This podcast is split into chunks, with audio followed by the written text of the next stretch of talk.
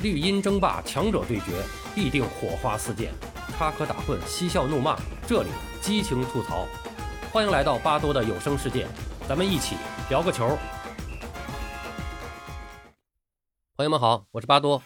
今天凌晨，欧洲杯最后四场小组赛全部结束，四场大战可以说是酣畅淋漓，令全世界球迷大呼过瘾。一场场精彩的比赛为我们留下了无数的槽点。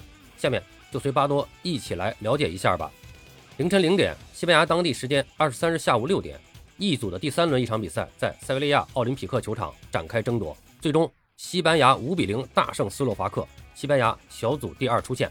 比赛中，西班牙的莫拉塔射丢点球，斯洛伐克的杜布拉夫卡和库斯卡自摆乌龙，拉巴尔特·萨拉维亚和托雷斯进球。这场比赛追平了欧洲杯历史上的最大胜绩。二零零四年，瑞典曾经五比零大胜保加利亚。西班牙也是首次在欧洲杯赛中单场打入五球，队史是第四十三次。莫拉塔射失的点球是自两千年欧洲杯以后首次有球队在单届欧洲杯中至少罚丢两粒点球，不包括点球大战啊。这里边更为惊人的是，西班牙在各项赛事中已经连续踢丢了五粒点球。还有比赛第六十六分钟，已经三比零领先的西班牙用费兰托雷斯换下莫拉塔，没有想到登场仅仅一分钟不到。这位曼联球星又奉献了一记骚气十足的脚后跟破门，非常的精彩。这也是他登场后的第一脚触球。时间显示，托雷斯登场的时间是在六十五分二十八秒，而进球的时间是六十六分十二秒，仅仅用时四十四秒。比赛第三十分钟，萨拉维亚远射击中横梁，皮球高高弹起后下落，刚刚神勇扑出莫拉塔点球的斯洛伐克门将杜布拉夫卡，居然。将球拍进了自家球门，西班牙戏剧性的取得了领先。随后一场大屠杀就此展开，这已经是本届赛事的第七粒乌龙球，欧洲杯历史单届最多。加上随后库斯卡的乌龙球，本届杯赛已经出现了八粒乌龙球，不仅是欧洲杯历史上最多，甚至比过去五届欧洲杯加起来还多。两千年一个，零四年两个，一二年一个，一六年三个，过去五届欧洲杯一共七个乌龙球。同时，这也是本届欧洲杯上由门将打进的第三记乌龙，而此前欧洲杯历史上从来没有发生过门将打进乌龙球的情况。还有，本场比赛结束后，由于此前获得三分的斯洛伐克落败，最终他们成为六个小组中第三个积三分的小组第三。而由于五球大败，他们在与芬兰和乌克兰的战绩比拼中处于了净胜球的劣势，乌克兰则以净胜球优势获得了小组出线权。好了，这场比赛的槽点够多了，咱们就说这些。一组第三轮的另外一场比赛在圣彼得堡球场同时展开争夺，瑞典三比二险胜波兰，福斯贝里梅开二度，莱万连入两球追平，克拉松第九十四分钟绝杀，瑞典队获得小组头名出线。本轮赛前，瑞典已经提前出线，但小组垫底的波兰则必须要取胜才能出线，比赛的进程还是一波三折。福斯贝里开场八十一秒便取得进球，瑞典队闪电领先。下半场第五十九分钟，福斯贝里梅开二度。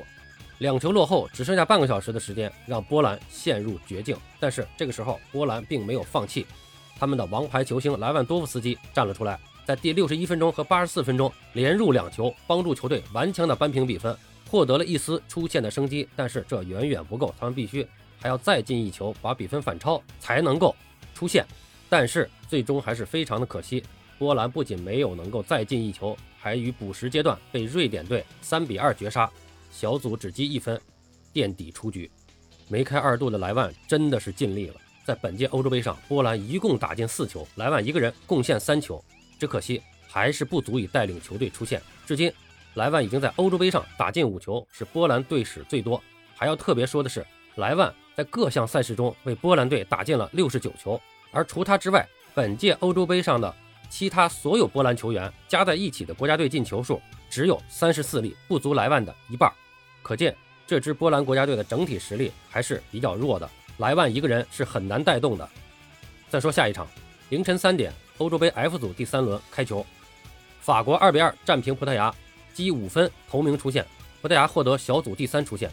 法国队赛前已经出现，此役只需要取胜就可以锁定头名，葡萄牙不败就可以晋级。本场比赛，葡萄牙老将穆蒂尼奥取代威廉卡瓦洛出场。成为他的第一百三十四次代表国家队出场，德尚在这场比赛也轮换三人，其中主力右后卫帕瓦尔在上一场比赛中防守不利，他镇守的右路多次被匈牙利打穿，并导致了失球，今天也被轮换了。C 罗在比赛中点球首开纪录，本泽马同样点球还以颜色。下半场，博格巴助攻本泽马梅开二度反超比分，C 罗也不甘示弱，自己造点并再度罚进，追平比分为二比二。开赛至今，C 罗三场小组赛场场破门，目前五球领跑射手榜。同时，作为欧洲杯历史射手王，他也将自己保持的记录继续提升至十四球。至此，C 罗收获了国家队的第一百零九球，追平了伊朗传奇球星阿里代伊的国家队进球纪录。F 组的另外一场比赛在安联球场展开争夺，德国队最终二比二战平匈牙利。雅安绍洛伊和舍恩进球为匈牙利队两次取得领先，但德国哈弗茨和格雷斯卡两次顽强的扳平，德国队获得小组第二出线。这场比赛再次体现了德国人顽强的作风，要说打硬仗的能力，真的是非德国莫属。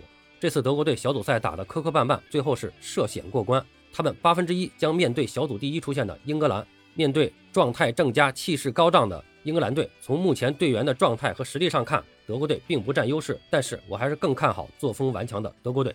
好了，比赛说的差不多了，我们来看一下十六强的对阵吧。在上半区，比利时对葡萄牙，意大利对奥地利，法国对瑞士，克罗地亚对西班牙。下半区，瑞典对乌克兰，英格兰对德国，荷兰对捷克，威尔士对丹麦。至此，欧洲杯小组赛阶段全部结束，欧洲群雄各安天命，座次落定。比赛将进入更加精彩的淘汰赛阶段，让我们一起关注下面的比赛，也请大家关注订阅我的专辑吧。谢谢收听，您有什么见解和想法，欢迎给我留言吐槽，咱们评论区见。